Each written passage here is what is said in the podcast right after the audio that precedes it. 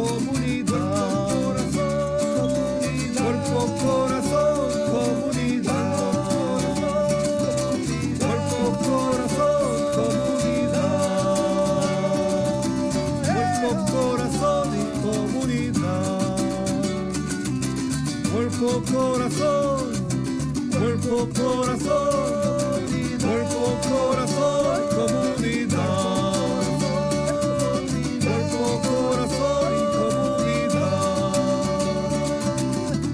Cuerpo, corazón, comunidad.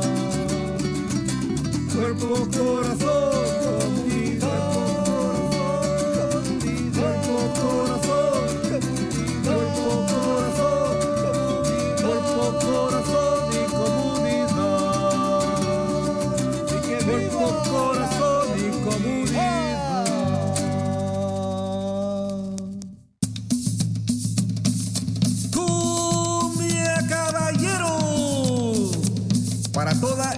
de la bahía, este es su programa. Cuerpo, corazón, comunidad.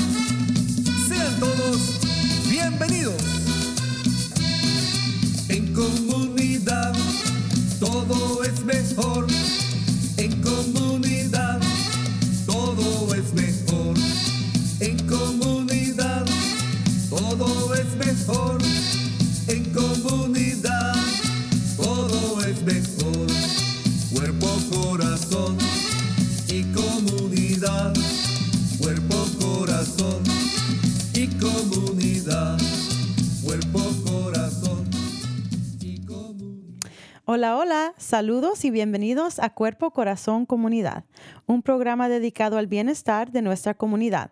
Transmitimos en vivo desde California todos los miércoles a las 11 de la mañana por Facebook, YouTube y en la radio por KBBF 89.1 FM.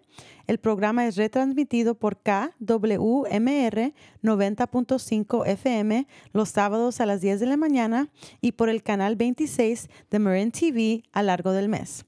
Para más información y recursos, visite la página del Centro Multicultural de Marín en multiculturalmarin.org y en cuerpocorazoncomunidad.org. Yo soy Samantha Ramírez, educadora, activista y oradora y trabajo como la coordinadora de alcance comunitario de salud mental y servicios de recuperación para el condado de Marín. Hola, hola. Muy bien, vamos a comenzar con el programa de hoy. Hoy estaremos platicando sobre inmigración, bienestar y derechos legales. Pero tengo un breve anuncio antes de empezar. Nunca sabemos cuándo ocurrirá un desastre. Por eso la campaña de Listos California informa al público sobre preparación en casos de emergencias. Conozca los cinco pasos sencillos para prepararse para cualquier desastre natural. Número uno, reciba alertas para saber qué hacer. Dos, haga un plan para proteger a los suyos. 3. Prepare una bolsa de emergencia con lo que pueda necesitar. 4. Prepare una caja de estadía por si tiene que quedarse en casa. Y 5. Ayude a sus amigos y vecinos a prepararse. Para más información, visite www.listoscalifornia.org. ¿Qué dice usted? Bienvenidos sus comentarios, consejos, consultas y reacciones por nuestra página de Facebook Cuerpo Corazón Comunidad. Ahora sí, quiero darle las bienvenidas a nuestras invitadas hoy. Tenemos a Rachel Keast, abogada de inmigración de la Oficina del Defensor Público en el Condado de Marín. A Karen Cecilia, investigadora bilingüe en la Oficina del Defensor Público del Condado de Marín. Y a Daniel González, interna predoctoral de Servicios de Recuperación y Salud del Comportamiento de Condado de Marín.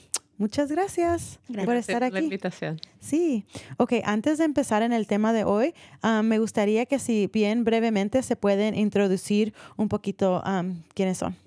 Eh, mi nombre es Rachel Keith, yo soy la abogada de inmigración de la Oficina del Defensor Público acá en el Condado de Marín, así que mi trabajo es mayormente tratar de evitar problemas de inmigración para nuestros clientes que están enfrentando cargos criminales y que no nacieron en Estados Unidos. Muy bien. Yo soy Karen Cecilia Rizzo Broward y yo trabajo como investigadora bilingüe para el defensor público. Claro, yo ayudo con todos los casos que tenemos nosotros, pero estoy muy apasionada de ayudar a la comunidad, especialmente latinoamericana, a tener acceso a servicios que existen aquí en el condado de Marín para avanzar eh, su progreso. Entonces, eh, trabajo, he estado haciendo bastante como coordinadora del, del alcance comunitario, pero pronto vamos a tener una persona dedicada para eso bien. y después podemos hablar sobre eso. Muy bien. Y yo soy Daniela González, soy una estudiante eh, para ser doctora de psicología clínica y en- actualmente estoy haciendo sesiones individuales y grupales en el condado de Marín. Y también tengo eh, cierta experiencia haciendo evaluaciones de asilo político para inmigrantes pro bono. Muy bien, muchas gracias otra vez por estar aquí. Entonces, quiero saber exactamente qué es tu, tu trabajo en la oficina del defensor público. Eh, gracias, y gracias por la invitación para estar acá. Eh, bueno, es constitucionalmente requerido que un- a una oficina de defensor público o cualquier eh, abogado de defensa de criminal tiene que ah, eh, perdón, eh, tiene que proveer servicios de inmigración a cualquier cliente que no haya nacido en Estados Unidos, que no sea ah, ciudadano americano. Okay. Así que eso, como digo, es por, um, eh, por la Constitución. Y así que todos nuestros clientes que están enfrentando cargos criminales y también nuestros clientes que están enfrentando un caso de delincuencia, es decir, los menores de edad, um, yo trabajo en sus casos, así que yo estoy ahí para tratar de minimizar las consecuencias que puede haber para inmigración.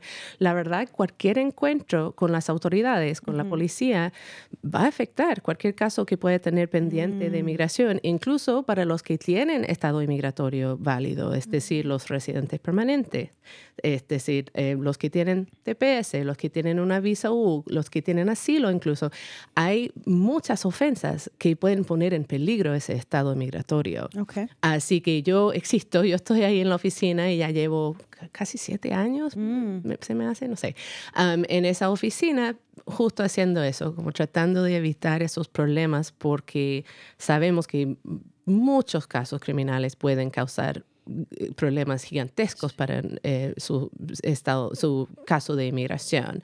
Otros no tanto, pero cualquier encuentro con la- como digo, con las autoridades igual va a afectar porque si está en algún proceso con inmigración se van, se van a dar cuenta, o sea, ahí están sus antecedentes, porque todos saben que eh, eh, corren las huellas de uno, ¿cierto?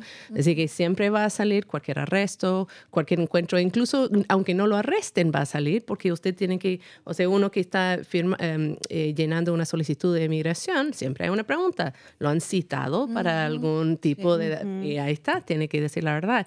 Así que nada más, em, eh, claro, yo sé que el sistema no es nada justo para nada, pero eh, mi mensaje sería como para tener en mente de cualquier encuentro con la policía, aunque sea la cosa más menor, y vamos a hablar de ciertas ofensas ah, en particulares que uno a lo mejor puede pensar que no es tan serio, y- pero igual afecta, todo afecta con inmigración, incluso los que son residentes permanentes, si en algún momento quieren hacerse ciudadanos, si quieren naturalizarse, como decimos, am, incluso hay ofensas que pueden impedir eso. Y o- sobre todo hay muchas ofensas que lo pueden hacer a uno deportable de Estados Unidos, aunque ya tenga su residencia permanente, aunque haya tenido su residencia permanente por 25 años. Oh, wow. Igual hay muchas ofensas, incluso ofensas que uno no piensa. Posesión de drogas, la cantidad más menor de drogas. O yo, no me no importa que uno haya sido residente permanente por 25 años, que tiene toda su familia, tiene sus nietos acá en Estados Unidos, no importa, deportable. Así que son cosas que uno no piensa, incluso una discusión con su pareja.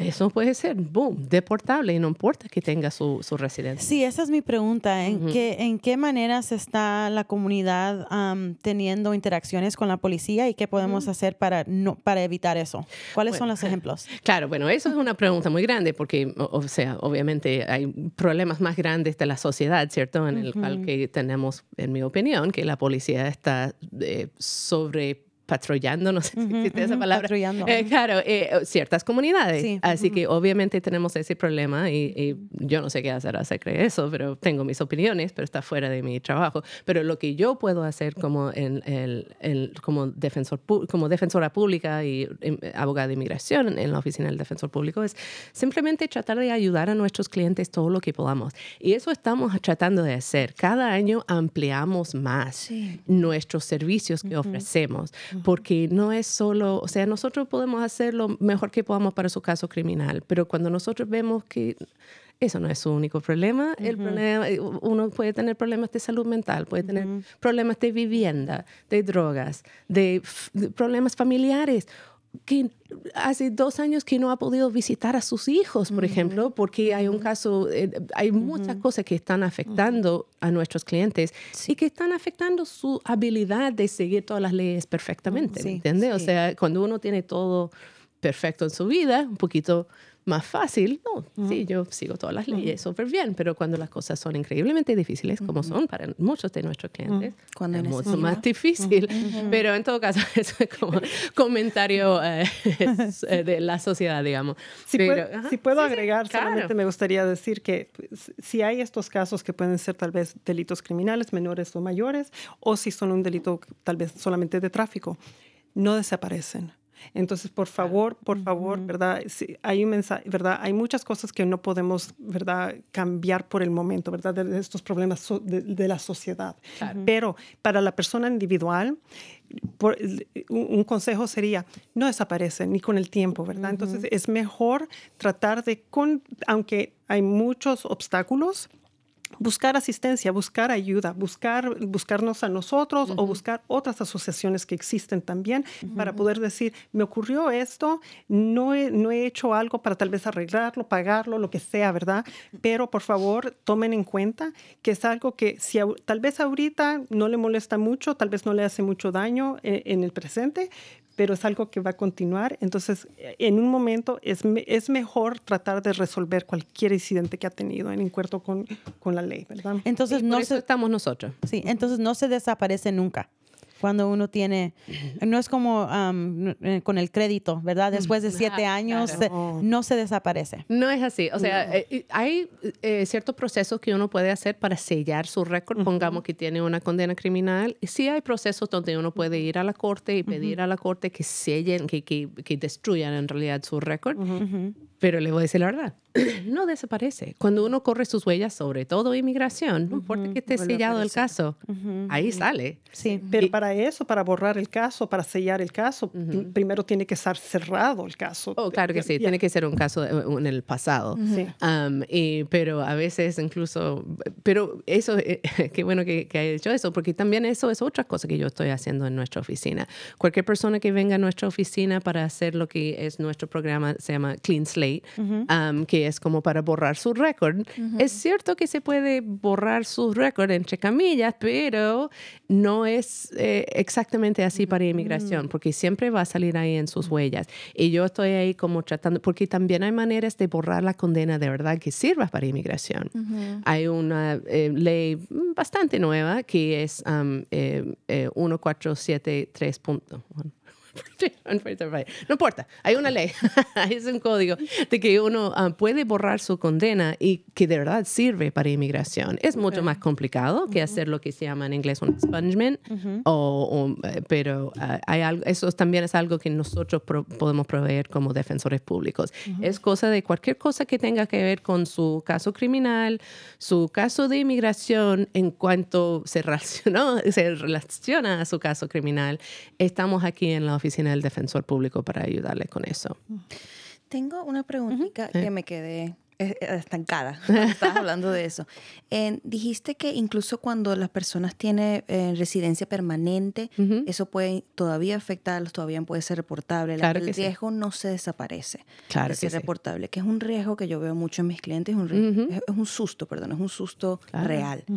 Y mm, Mi primera pregunta es cuando si una persona llega a naturalizarse, ¿ese riesgo se desaparece o sigue todavía ahí? Es muy buena pregunta. No quiero eh, causar pánico en nadie, así que básicamente sí, está todo bien. Si ya tiene su ciudadanía, no se preocupe, no lo pueden deportar. Sí. Básicamente, hay pequeñas excepciones donde que sí lo han hecho, o sea, lo han hecho, pero muy probablemente no sé. Si es algo, normalmente si es algo que pasó antes de hacerse ciudadano, no tiene que preocuparse.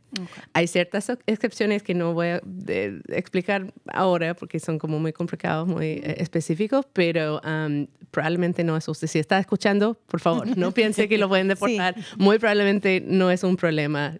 Felicitaciones, ya tiene su ciudadanía, Pero- no tiene que preocuparse. Sí. Pero sí queremos que eviten tener estas interacciones y ser am, y- y hacer cosas que les pueden meter en problemas, ¿verdad? Entonces, uno de los ejemplos es no manejar bajo la influencia, bajo estar tomado, ¿verdad? Exactamente. También cosas prevenibles como tener las luces de tu carro para que los, los policías no te... No te, claro. am, entonces, cosas así yo pienso que es importante como que enf- eh, am, enfas- eh, emphasize Ujú. am, que tenemos que hacer todo lo que nosotros podemos para no tener esas interacciones o que nos den am, citaciones, ¿cómo se dice? Citations. Cita- claro. Citaciones. Claro. Ajá, y también prevenir la violencia doméstica, ¿verdad? Es como que pensamos que eso es am, súper obvio, pero tenemos personas en nuestra comunidad, ¿verdad? Que desafortunadamente están teniendo estos problemas y tiene consecuencias con inmigración. Claro.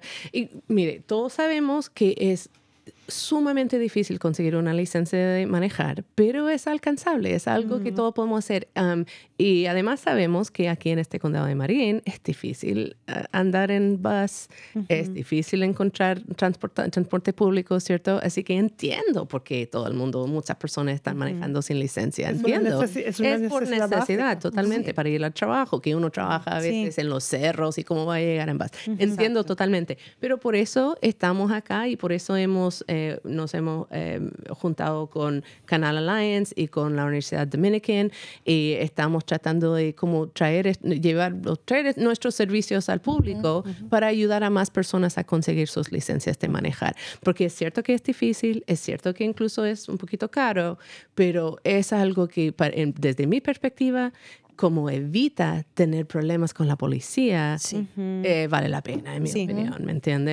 Um, y es cierto que la policía lo pueden parar por lo que sea, ¿cierto? Incluso por puro racismo, como hemos visto. Y ahí sí, claro, uno no tiene su licencia. Ahora acaba de cambiar la ley um, el año pasado de que ahora por primera vez y segunda vez si lo encuentran manejando sin licencia, igual es un, es un crimen, pero es una infracción en vez de un delito menor. Um, pero igual, igual sale, igual como digo, por inmigración igual sale. Claro, no es tan, tan increíblemente hor- horrible, pero um, si uno tiene un delito menor, aunque sea por manejar sin licencia o aunque sea por manejar eh, con el privilegio suspendido, eh, sí puede afectar muchas cosas. Por ejemplo, si uno tiene TPS, ¿sabe lo que es TPS? El estado temporal. eh, muchas personas en este área tienen TPS. Eh, con TPS, muchas personas no saben esto. Con TPS, si uno tiene dos delitos menores de cualquier tipo, no importa, puede ser manejar bajo, eh, ma- manejar eh, sin, puede ser dos delitos de manejar sin licencia, desaparece su TPS. Wow. No importa, pero eso, eso no es muy serio, Sí. pero es manejar nomás, no importa. Ahí Ah, está escrita la ley. Importante. Tengo la pregunta, abogada. ¿Por sí. qué es la razón? Porque hace unos años los que no am, tenían papeles, los que eran indocumentados, no podían tener licencia, ¿verdad? Después dejaron que tuvieran licencia. ¿Cuál es la razón por qué todos no están tomando esta oportunidad de tener licencia? Claro. Ayúdame a entender eso. Sí, yo sé, es cierto que cambió la ley uh, hace 10, 15 años ya, Sí, sí. probablemente AB Es la- 60, AB 60, AB60. as- así se llama la ley. Y es cierto que cualquier persona que es residente de California, no importa su estado inmigratorio, puede, que tiene que probar que sí ha vivido en California, que puede obtener su licencia de manejar. Y yo creo que por las cosas que, que ya expliqué, es cierto que es, es difícil, es caro. Y, um, o para que sepan, um, los que eh, está, uno puede hacer el examen puede hacer todo el proceso en español para obtener la licencia. Incluso si uno no lee y no escribe, también, incluso um, también se puede hacer. Es un poquito más difícil y como digo, por eso estamos con este programa donde nosotros tenemos incluso um, eh, estudiantes de um, eh, trabajo social de la Universidad Dominican y están dispuestos estos estudiantes a trabajar uno a uno, one on one con un cliente para ayudarle, porque sabemos que es difícil este proceso, um, pero también es algo que se puede lograr. Nosotros en nuestra oficina, claro. Eh, me gustaría agregar que sí, que ahorita vamos, vamos a tener, hemos tenido varios ah, talleres para la licencia de conducir utilizando la, la ley AB60 para que gente pueda obtener su licencia. Es un proceso, no es fácil, va a tomar tiempo y se necesita ayuda. Por eso estamos con estos otros, ¿verdad? Estamos juntados con otras agencias como Dominican Canal Alliance y también Legal Aid of Marin, ¿verdad? Y entonces para brindar esta ayuda durante muchas semanas, meses, ¿verdad? Se necesita, por ejemplo, un pasaporte que esté vigente. A veces para cierta gente, ciertos países, uno sabemos, ¿verdad? Que es, ¿verdad? es difícil, no hay citas, toma un montón de tiempo después de aplicar, solicitar su, su pasaporte, toma ocho meses para llegar. Entonces, un pasaporte vigente, se necesita una tarjeta, una tarjeta consular, una cédula, ¿verdad?, de identidad que esté también válida. Eh, necesitan dos, dos formas de, de, identidad. Si es de México, solamente el pasaporte. Es un poquito más fácil, como es vecino de los Estados Unidos. Pero es difícil obtener ese pero pasaporte. también, también, no, es, no es, solamente es un poquito más fácil. Y después con eso, cuando ya lo corren y ven, verifican que es auténtico, entonces puede de la persona tomar el examen escrito, ¿verdad? Se tiene que estudiar. Nosotros en la oficina, yo procuro todo el tiempo tener las libretas en español para dar a, a, cualquier persona para que estudie, porque claro, lo puede ver en el teléfono, en la, eh, ¿verdad? Pero es muy chiquito y hay bastante información, bastante información. Entonces, para que estudien y lo lean. Ya después pueden pasar el examen en español, pero también ahora están, están experimentando, dejando a la gente que lo tome en la casa. Tiene que tener una computadora que tenga cámara, no puede ser un teléfono, no puede ser una tableta pero nosotros también estamos haciendo horarios para que los estudiantes puedan ayudar a, miembros de la comunidad a pasar ese examen también. Pero todas estas cosas, ¿verdad? Un poquito a poco, ¿verdad? Poder estudiar, venir a... Nosotros tenemos, tenemos, ¿verdad? Tenemos el taller donde es para que la persona se presente, nosotros veamos los documentos o que podemos orientar a la persona, tener una consulta de inmigración, ¿verdad? Y después también tenemos cuatro veces por, mes tenemos espacios de apoyo que son en Canal Alliance, dos sábados y dos jueves en la noche. Entonces, jueves de 6 a 8 y, y sábado me parece que va a ser de las dos y media a las dos, dos, y media de la tarde. Y entonces así para que venga la gente también, para que practique en la computadora cómo tomar el examen y, y, y, ¿verdad? y que podamos crear una cuenta con el DMV. Pero es un proceso, no es fácil, pero eh, le aseguramos que le va a ayudar a lo largo, ¿verdad? A poder manejar y no tener ese riesgo y no tener ese miedo. Ay, Dios mío, me va a parar la policía y que puede terminar muy mal, ¿verdad? Que por no si tiene su licencia, sabe que es, un, e, es una tarjeta de identificación de California. Eso permite después tener acceso, por ejemplo, eh, inscribirse en un gimnasio o cualquier cosa, ¿verdad? y no andar solamente con su pasaporte, ¿verdad? Que eso, bueno, para, para empezar lo puede perder, pero también es un riesgo de solamente presentar el pasaporte, que si tiene una tarjeta de identidad de aquí de, California, eso le permite un poquito más, más de seguridad. Entonces, por eso estamos haciendo esto. Muchas gracias, muchas gracias, Karen. Quiero tomar el momento ahorita para decirle a los que nos están escuchando que el taller de licencia de conducir es este viernes, segundo de febrero, de 6 p.m. a 8 p.m. en Canal Alliance, que es 91 Larkspur Street en San Rafael.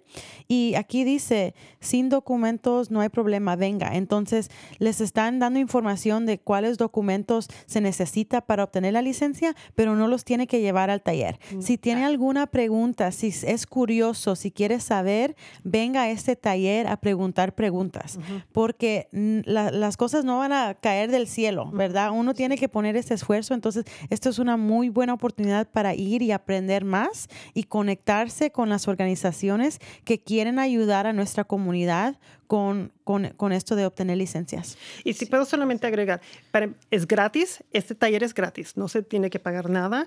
Tiene, sola- por el momento solamente podemos ayudar personas de mayor de edad, ¿Ok? no niños, am, y, ah, y no damos clases de manejo. Ok. Entonces ayudamos con el resto Sí, del sí, sí. proceso, pero no damos clases de manejo. Sí.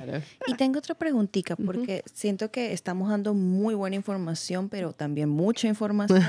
Entonces estoy segura que tal vez alguno de nuestros oyentes va a querer como que, ok, llamar o ver en una página web paso a paso que toda esta información que estamos dando. Este número Canal Alliance es el que aconsejan que ellos llamen para informarse. Puede llamar ahí, am, pero yo sé que hemos, vamos a tener información en Facebook, ¿verdad? Del Defensor Público de Marin. Perfecto. Canal Alliance también ha puesto información sobre este taller en Facebook también. Ok. Ah, en el no- sitio de web quizás, ojalá. ¿o ah, no? en el sitio de web de Canal, De Canal Alliance. Alliance. Eso, eso no sé. La Yo sé verdad, que- ellos mantienen un sitio de web. Estamos trabajando en nuestro sitio de Ok, web. En este momento perfecto. no está como muy al día. Ok. Pero Pero sé que, sé que, lo que ya lo pusieron en su Facebook Ah, de canal bien. y yo sé, nosotros lo vamos a poner también. Muy. Entonces, ah, esa información va a estar ahí. Perfecto. Y esto es una de las po- oportunidades. También te quiero dar un poquito de tiempo que compartas otras oportunidades que hay para la comunidad. Sí, vamos a tener también, ¿verdad? Eh, Vamos a tener el evento de Clean Slate, ¿verdad? De borrón, que va a ser en Marin City, entonces otra diferente área de Marin. Va a ser en Marin City um, el 15 de, de febrero y ese va a ser de las 3 y media hasta las 6 de la tarde. Y ahí también van a, vamos, a, vamos a tener, um, no sé, vamos a tener tal vez unas 15 organizaciones que van a estar brindando ayuda a la comunidad. Está abierto a todo el mundo, también sin costo. Vamos a tener a Canal Alliance con, eh, eh, con abogados de inmigración. Eh, Rachel va a yo estar también voy ahí. a estar. Claro. Ah, nuestra oficina va a estar ahí para poder facilitar que la gente, si ha tenido un caso en el pasado, eh, que puedan hacer la, la- la- la aplicación, la solicitud para empezar el proceso para poder borrar o hacer el expungement de ese caso, que toma tiempo. Desafortunadamente, después de, ¿verdad? después de la pandemia hay bastante eh, eh, de retraso, pero estamos trabajando para que la gente después, porque hay ciertos servicios que no se le brinda a la gente si tiene todavía un récord de un caso criminal, aunque esté Ok. cerrado y cumplido todo, pero si no se borra, puede tener obstáculos a obtener ciertos, cier- y, y después, y eso ni, ni mencionando el, el impacto a su proceso inmigratorio. ¿verdad? Claro. Y como ya expliqué, o sea que lamentablemente hay ciertos em, procesos en la corte que no sirven para inmigración o que sirven muy poco para inmigración. Pero hay otros procesos que sí. Y por eso estoy en la oficina para ver si qué es lo que es necesario para esta persona, ¿me entiende? Ah, lo otro que quiero mencionar que muy desafortunadamente am, los oficiales del DMV, DMV es la oficina del, que, de las licencias, ¿cierto? Ellos a veces sí comparten información con inmigración, pero en la mayoría de los casos, la gran mayoría de los casos, siempre va a ser mejor igual seguir adelante con conseguir una licencia. Hay cierta, y por eso yo siempre estoy en, esto, en, en todos estos, um, eh, estos Eventos. eventos, porque yo estoy tratando, yo necesito hablar directamente con esa persona, evaluar los riesgos en, en el caso particular para ver si hay mucho riesgo de que comparta su información con inmigración o si es casi nada. La gran mayoría de las personas que, con eh, los cuales yo he hablado con estos eventos, es mucho, claro, es una muy buena idea sacar su licencia y no tienen que preocuparse por inmigración. Um, quiero decir eso porque lamentablemente es, es la situación que tenemos. Um, ojalá que no compartieran información con inmigración. Sí. sí lo hacen. Sí, sí, y cuéntame un poquito, Rachel, sobre algunos de nuestros miembros de la comunidad que tal vez se encuentran en probación. Claro, Um, eso es uno de los otros motivos. Estaba hablando de que a veces un, ah, un cargo criminal no puede ser, a lo mejor no es muy eh, serio. Por ejemplo, manejar sin licencia, manejar con privilegio suspendido.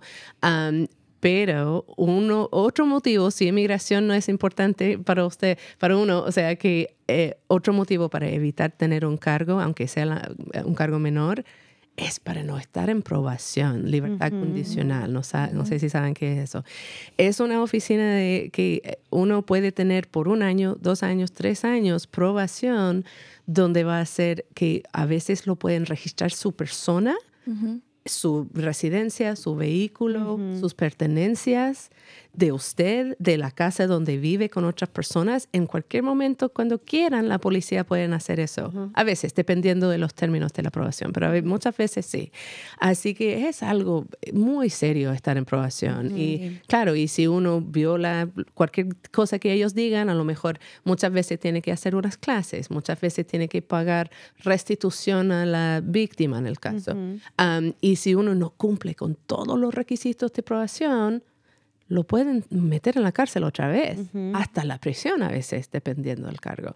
Así que por eso, o sea, otro motivo para evitar tener problemas con, con la policía, aunque sea una cosa menor, es para evitar estar en ese Probación, proceso, claro. porque de verdad es...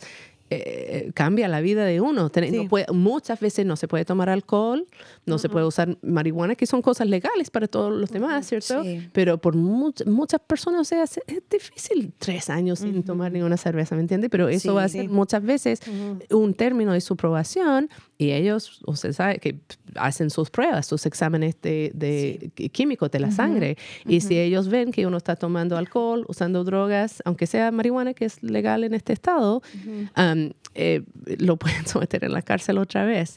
Para que sepa, quiero usar, perdón, este momento para decir a todo el mundo de que es cierto que marihuana, que la marihuana es legal en California, no es legal federalmente y eh, son los federales que manejan lo de inmigración.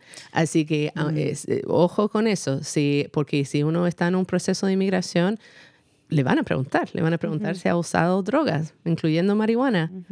Así que nada más ojo con eso. Es una injusticia porque es totalmente legal donde uno vive, pero Y, y solamente quería agregar, normalmente, porque, bueno, es una, casi una pregunta, porque normalmente, ¿verdad? Cuando alguien está en, en, en probación, también no pueden salir del Estado fácilmente, ¿verdad? Normalmente, así es normalmente. Sí. Sí, normalmente tienen que indicar, tienen que hablar con, con el oficial que controla su caso, que voy a salir del Estado y por qué. Entonces, Dependiendo de qué sí, tipo de probación. Sí, sí, sí, pero, pero hay muchas cosas que limita ya cuando uno está en probación, aunque sea, claro, mejor que estar en la cárcel, claro, pero es algo que uno tiene que estar, ¿verdad? Por, eso, por el tiempo determinado, tiene que estar por portarse extra bien. Tomárselo para- serio. Exactamente. Y una pregunta, Rachel, con eso de la marihuana, eh, ando curiosa. Sí. Eh, si una persona, vamos a decir que no está en probación, sencillamente está aplicando para su inmigración, usted entonces diría que aunque viva aquí en un estado que es legal, mejor abstenerse a ella. O sea, po- podemos llegar a ese nivel de que Lo mejor ¿Le puede sería evitar? simplemente no usar marihuana si uno tiene pensado pedir, por, como está la ley ahora por lo menos. Sí. Eh, si uno está pensando proceder con una solicitud de inmigración, tratar de conseguir cualquier tipo de visa, estado inmigratorio, lo mejor sería simplemente no usar Sí. marihuana. Sí. Eso, lamentablemente, eso es lo que le tengo que decir.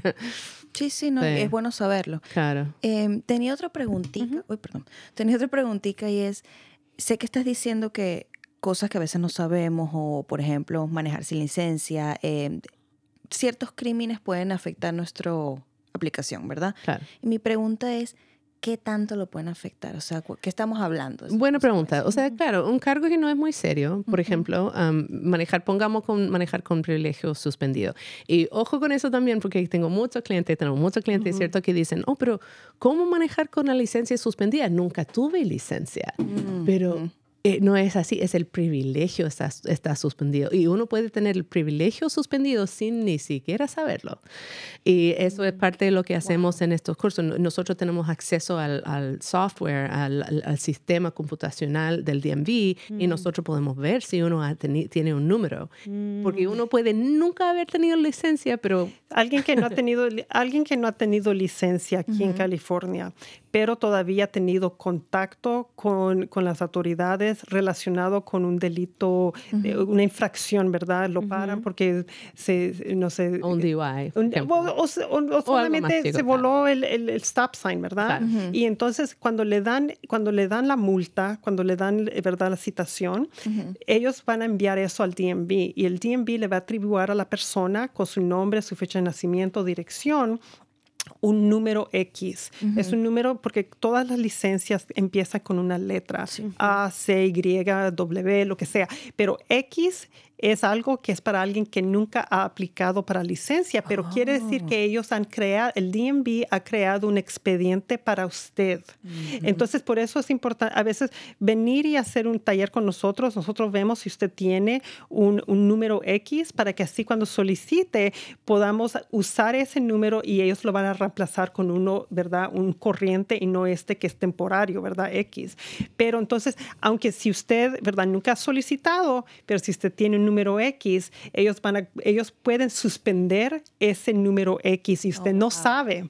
Y entonces usted anda manejando y usted piensa que tal vez solamente es no tener licencia, pero es eh, no tener licencia todavía por prim- los primeros dos es una infracción. Ya después se hace, se hace manejar con un suspendido y no es porque ha tenido licencias, el privilegio está suspendido para su, su número temporario. Entonces se encuentra en una situación donde necesita nuestra ayuda en el defensor público y entonces se hace un- a- una situación más elevada. Más compleja. Claro. Quiero- Eh, Igual volviendo a la pregunta, perdón. eh, eh, así que pongamos que uno tiene ese tipo de ofensa, manejar con licencia suspendida que, am, am, o con privilegio suspendido.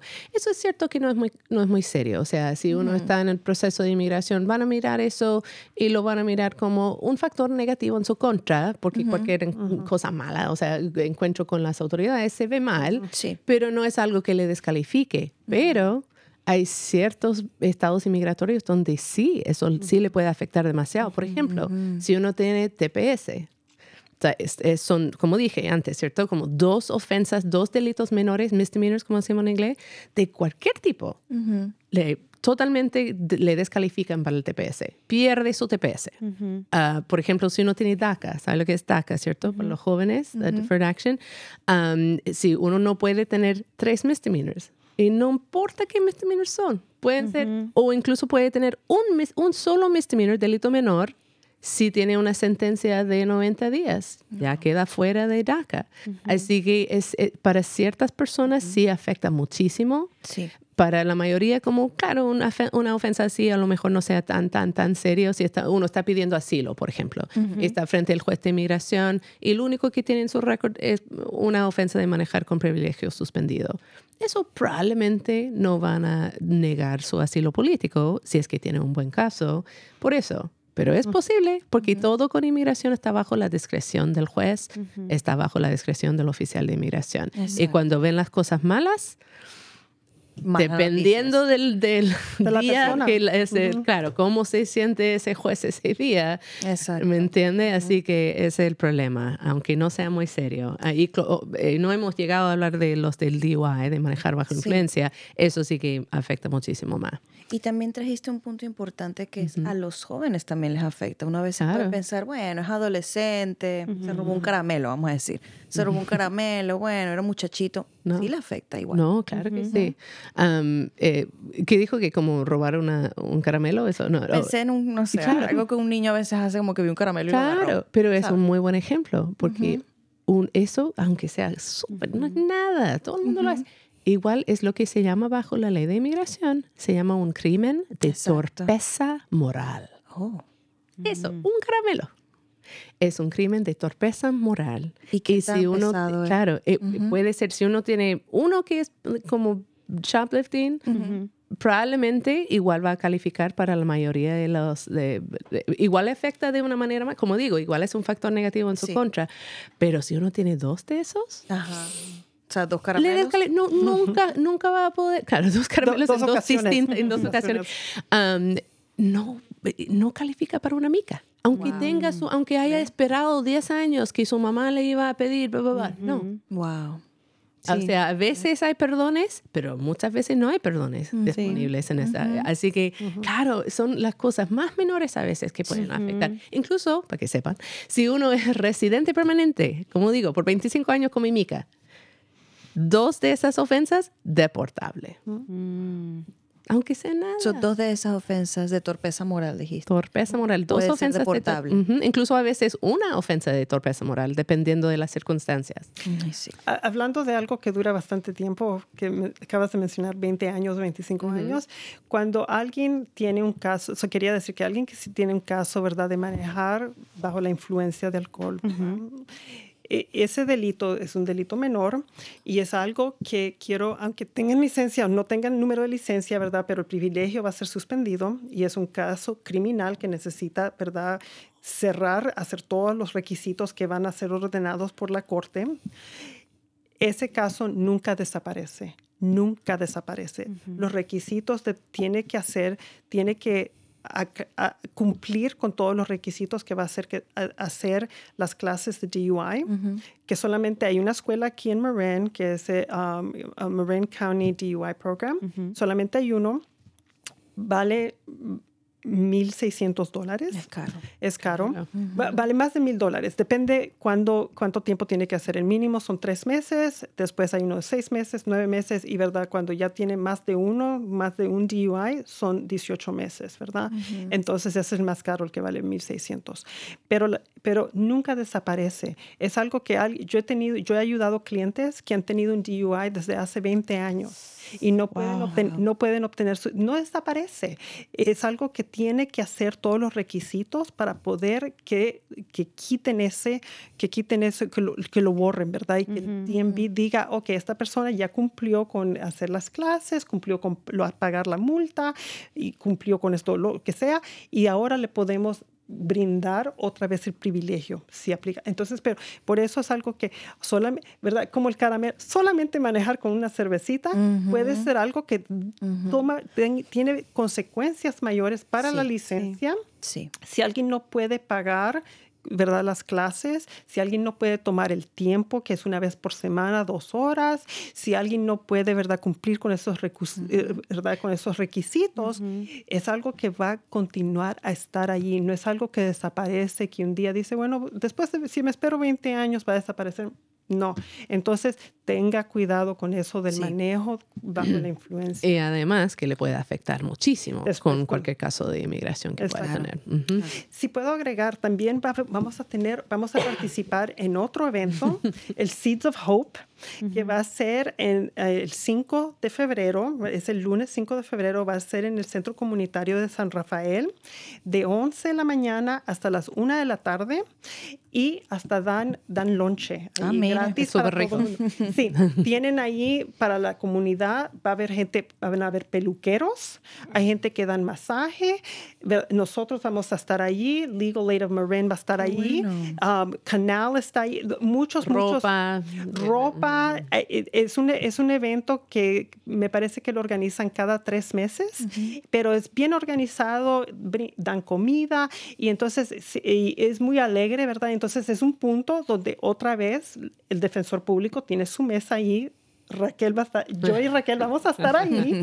Entonces, si alguien quiere, tiene el tiempo a ese momento de venir, puede hablar con nosotros y Excelente. podemos orientar para otros servicios y otros grupos que van a estar ahí también. Entonces, tres eventos. Sí. Mire, Sí. Y le- les quiero hacer la pregunta que le hice fuera del aire, eh, porque me pareció importante, de cuál ustedes aconsejarían que es un buen punto de entrada para las personas que están o recién llegadas al país o como que no tienen la información y tienen hasta miedo de a quién le puedo decir Claro. sobre esto, con quién me puedo orientar. y como dijimos, para el aire es, es difícil, ¿cierto? Lo que sí acabo de aprender de una persona um, me explicó de que una muy buena, un primer paso para tomar, que es una muy buena idea, es ir a, a la clínica, um, porque uno puede, primero que nada, obtener un chequeo físico, a ver, ok, ¿cómo, ¿cómo estoy? Si tengo cualquier problema, aunque puede ser joven y nada, no, no tengo nada, pero quién sabe, ¿cierto? Y- Marin, Marin Oh, Community. perdón, Clinic. Marin Community Clinics. Um, o hay otras eh, clínicas clínica también tiene que ser como fundado federalmente o algo Sí, así. sí. La verdad no me acuerdo exactamente. Pero aquí tenemos Marine Community Clinic. Um, uno puede entrar y decir, ¿sabe qué? Y además de que mi chequeo físico, yo quiero cualquier oportunidad que pueda haber para salud mental Exacto. terapias, lo que sea. Am, además, necesito ayuda con lo que, la verdad no sé qué exactamente pueden ofrecer, pero es un buen am, punto de, de entrada, ¿cierto? Am, y, y atender a, a lo- a la información que estamos compartiendo hoy. Sí. Yo pienso que es súper importante que la comunidad tome, aproveche estas oportunidades para preguntar preguntas, Claro. porque pueden ir a diferentes puntos y llegar a- al, al- mismo lugar. Entonces, pero lo- yo pienso que lo que es difícil a veces es ese primer paso de Sí. pedir ayuda y decir, oh, Claro. yo quiero saber esto y esto. Y quiero que cambiemos un poquito el tema para platicar ahorita con, con Daniel sobre los efectos psicológicos de la inmigración. Y yo Claro. pienso que uno de esos es, um, you know, tal vez ser un poco tímido o tener vergüenza de poder decir lo que uno necesita o lo que es nuestra situación, ¿verdad? Claro. Que viene con, con mucha am, vergüenza si uno ha tenido, um, you know, esos, um, un, un record o si ha tenido, um, ¿cómo, cómo se dice? Um, ah, situaciones con la ley que, Claro. que están, que nos están, you know, Antecedentes, siguiendo, claro. antecedentes. Sí. Ajá. Sí, yo creo que es lo que ya hemos estado tocando de que viene con mucho también miedo y el no saber, está esas barreras de, ok, llega a un país nuevo, a dónde voy, con quién hablo, es una cultura completamente diferente y si encima de eso tiene, tal vez tuvo un, yo me imagino la primera suceso con un policía puede haber sido hasta traumático. Oh, Claro que sí. obvio, Entonces, después de eso, es como que en quién confío. Y eso puede ser muy duro. Específicamente hablando de la salud mental, en- cuando hablamos de emigrar, estamos hablando del de el, el duelo migratorio, lo que yo he escuchado, y la culturización. Que básicamente eso, la culturización significa lo que las personas hacen para adaptarse a una nueva cultura y conservando sus raíces, ¿no? Y parte de esta culturización es este duelo migratorio de dejé mi hogar, dejé mi familia, dejé mi comunidad, dejé mi idioma, todo, y ahora tengo que empezar de cero. Y el estrés que esto puede causar mm, es de todo, ¿no? Cada, cada persona es, diferente. Exacto. Claro. Podemos hablar de depresión, de ansiedad, de estrés postraumático y todo esto exacerbado por la falta de recursos, las barreras, Claro. no saber a dónde ir.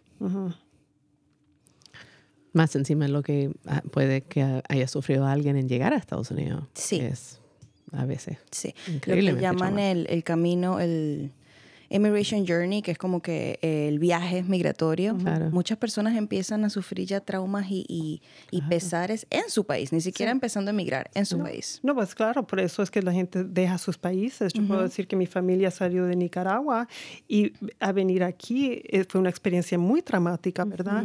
Y después a encontrarse, encontrarse donde uno no conoce las costumbres, donde uno no, no tiene el- la lengua, ¿verdad? Para realmente Sí. pedir las la ayuda y a después tener el miedo, ¿verdad? Tener el miedo de decir, Sí. voy, ¿a quién le pido ayuda? Y saber y, y tener la experiencia, ¿verdad? De, de, de la hostilidad a veces que la Sí. gente no quiere brindarte ayuda, ¿verdad? Exacto. Entonces, por eso yo pienso que es muy importante buscar, aunque sea difícil, ¿verdad? Eh, buscar esas, a- esas personas, esos agentes que están Sí. tratando de brindar ayuda.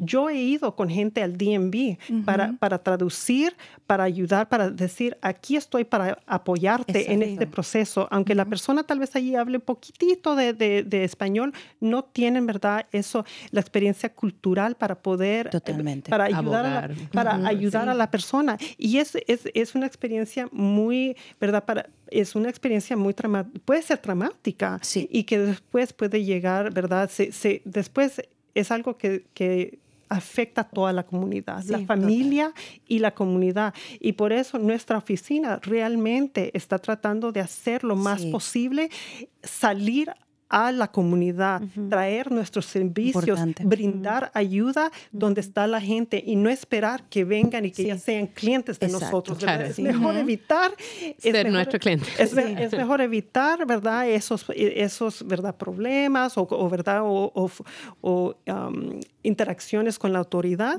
y, y de- y hacer clientes de nosotros. Nosotros estamos saliendo y buscando. Por eso pienso, es muy importante. Estamos tratando de tener muchos eventos y lo vamos a Sí. estar poniendo también en nuestra página Facebook y nuestra página de Instagram, donde nosotros cada semana nosotros tenemos un evento donde nosotros bueno. estamos allí. Sí. Estoy yo o, o otras personas, Rachel, otros abogados que están ahí, que estamos ahí para ayudar y brindar ayuda para evitar que se hagan clientes de nosotros, pero es Sí. muy difícil. es- Sí. sí. Quiero, quiero conectar algunos de los puntos que estamos platicando, ¿verdad? El trauma de inmigrar. Como yo soy la hija de inmigrantes, pero yo nací aquí, pero yo puedo ver el dolor en mi mamá, ¿verdad? De, de los sueños que ella tal vez no pudo realizar, las esperanzas que ella tuvo de estar separada de sus papás por tanto tiempo. Entonces yo, yo puedo sentir como ese trauma que está en mi familia de, de- de inmigración, ¿verdad? Entonces quiero hacer esa conexión entre a veces cuando no sabemos qué hacer con nuestro dolor y nuestro trauma. Ah, buscamos escapes, ¿verdad? Con las drogas, con el alcohol. Y esto nos lleva a situaciones que nos ponen en, en interacción con, con la policía, que después pueden afectar nuestro futuro, ¿verdad? Entonces, no es justo. No es justo que nuestra comunidad latina inmigrante tiene estas barreras y tiene todos estos traumas, pero al mismo tiempo tenemos que ser conscientes de esto para tratar de evitar estos daños a, nuestros, a nuestro futuro que no podemos cambiar, ¿verdad? Entonces, no es una conversación súper linda y no se siente bonita, es, es difícil, pero tenemos que, am, yo pienso que am, en esos momentos, si estamos teniendo una fiesta, si vemos que alguien se va a meter en el carro, ¿verdad? Como que para tratar de ayudarnos a, a no, a no manejar, si, si no estamos bien para manejar, no meternos en situaciones que, que nos pueden llegar a tener estos casos que después pueden impedir nuestro, nuestra inmigración, ¿verdad? Como que todo está un poco conectado y, y es, y es triste e injusto. Claro. Pero es nuestra realidad. Y, y también buscar ayuda, ¿verdad? Yo sé que no es lo más fácil, como ya habías dicho antes, ¿verdad? Que a veces uno siente vergüenza, a veces uno no sabe exactamente dónde, dónde, dónde buscar y dónde encontrar, ¿verdad? Pero, por ejemplo, nosotros también hemos tenido contacto con um, North Marin Community Sí. Services y ellos tienen el programa de promotores que realmente ayuda a la comunidad, en la comunidad, Sí. a poder empezar un diálogo, ¿verdad? Sobre sobre estas experiencias, ¿verdad? Para poder de pasarlas, para poder salir de ellas, ¿verdad? Sí. Y no ser, que no sea, de- que, que el futuro no sea determinado por la trauma que alguien ha tenido, que la familia ha tenido, ¿verdad? Y poder, eh, es posible, ¿verdad? Es posible salir adelante. Si es un caso, ¿verdad? Criminal, nosotros estamos allí. Si es un caso, ¿verdad? Que necesita ayuda para, para la salud mental, hay recursos y hay, recursos hay recursos en español. Me gustaría que hubieran más, Sí. pero, pero sea lo que sea, hay, hay unos y, y es solamente buscar. Nosotros estamos allí para siempre, ¿verdad? Para decir, ok, yo no sé, la, yo no sé exactamente quién, pero voy a buscar y te llamo Sí. de regreso. Sí. Entonces, y, eso, y aquí también, ¿verdad? Este centro multicultural, ustedes también están aquí para eso. Entonces, no, no se tiene que sufrir en silencio Sí. porque nunca no se queda allí, ¿verdad? Es algo que después va a salir y va a afectar a, a todo mundo. Ni silencio ni solo. Ni silencio ni solo, no, no, no. Sí, y nosotros en este programa siempre podemos hacer el anuncio de cualquier otros eventos que ustedes vayan a tener Muchísimas para, gracias. para, para correr la voz, ¿verdad? Qué bueno, gracias. Entonces, no puedo creer que ya se voló el tiempo. Voy a empezar con unos anuncios comunitarios y después van a tener un minuto más para, para su anuncio final. Entonces, vamos a empezar el Día de las Mareas Reales 2024. Los invitamos a reunirse durante las mareas más altas del año, conocidas como mareas reales, para recolectar datos sobre el riesgo de inundaciones en el vecindario de Canal. Sábado 10 de febrero a las 10 a.m., ubicado en el Albert J. Borough Community Center, que llamamos Pickaway Park, 20, eh, 50 Canal Street, San Rafael, California. Vamos a poner el enlace en el chat. También tenemos la registración abierta para la conferencia de chicas adolescentes del condado de Marín. Es el 3 um, de marzo, que es un domingo. Va a ser en el Hotel Embassy Suites. El enlace va a estar en el chat. Esta conferencia es gratis y para chicas de grados de 8 a 12. Vamos a tener talleres relevantes, actividades divertidas y desayuno y almuerzo gratis. Puede aprender más en www www.marinteengirls.org. Si su ser querido necesita apoyo emocional, hay grupos de apoyo para familias todos los sábados de 10 a 11 y media am en Canal Alliance, 91 Larkspur Street, San Rafael. Hay cuidado de niños, refrigerios y si quiere reservar puede llamar a 415-873-1058. Es gratis y en español. Si está experimentando síntomas, situaciones ah, o dificultades estresantes, cuales afectan su funcionamiento, humor, conexión o vida en otra manera, puede llamar a la línea de acceso en el condado de Marín 1-888. 818-115. Ahí le darán una evaluación para determinar sus necesidades y conectarle con servicios de salud. Ok, pues muchísimas gracias a nuestras invitadas. De verdad que tuvimos una plática súper, súper importante y le quiero dar un minuto a cada uno para que puedan decir sus últimas palabras. ¿Quién quiere empezar? Muchísimas gracias por la invitación, fue un gran placer. lo único que me gustaría decir es que no tenga miedo, busque, búsquenos. Ahí el defensor público puede llamar el número, el número central, que es el 415-473-6321. Venga y uh, llámenos y llámeme a mí, a Karen, a Raquel y después, y después búsquenos en los eventos. Ahí vamos a estarlos poniendo en Facebook y en Instagram. Venga, no tenga miedo, preséntese por favor. Eh, igual, también es mi mensaje, o sea, aquí en la oficina del defensor público estamos, aparte de proveer em, excelentes servicios legales, lo cual siempre estamos haciendo con su caso criminal, también estamos tratando de ampliar los servicios que ofrecemos al público para, em, para que la gente nos pueda encontrar eh, en parte que no sea nuestra oficina el Civic Center, que está un poquito apartado. Creo que quiero terminar con esperanza y creo que es lo que estábamos hablando ahorita, no se tiene que sufrir en silencio, no se tiene que sufrir solo. Hay recursos, sí, quisieran que fueran más, pero sí los hay, hay recursos y hay gente que quiere ayudar. Entonces me gustaría terminar con esa nota de que sí hay maneras y, y es importante buscar esas conexiones con nuestra comunidad. Sí.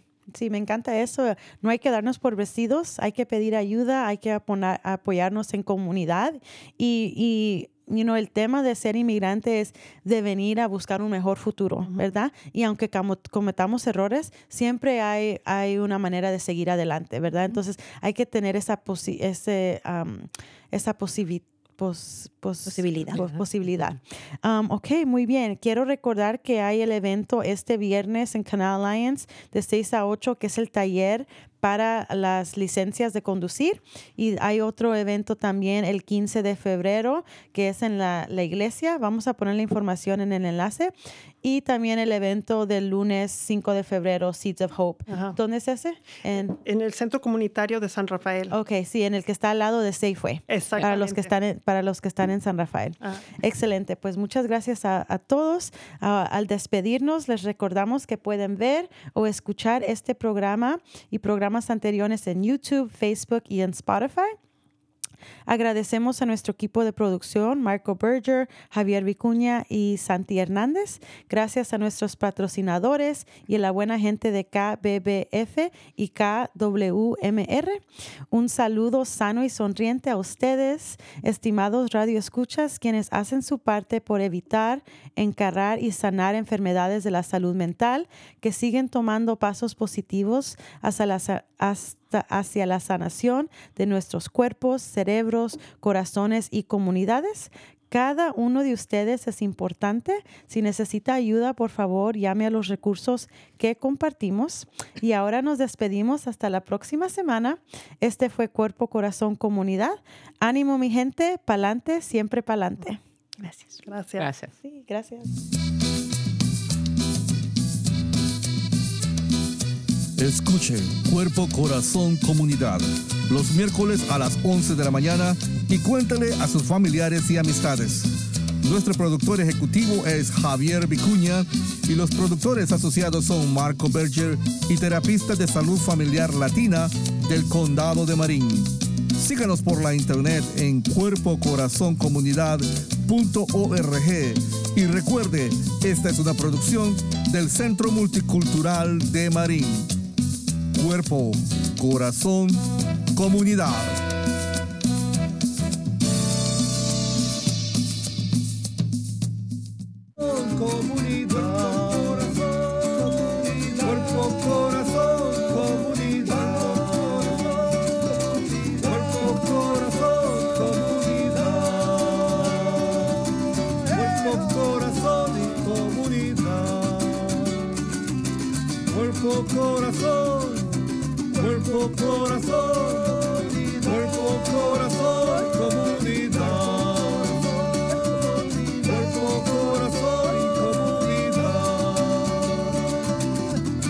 Corazón, comunidad.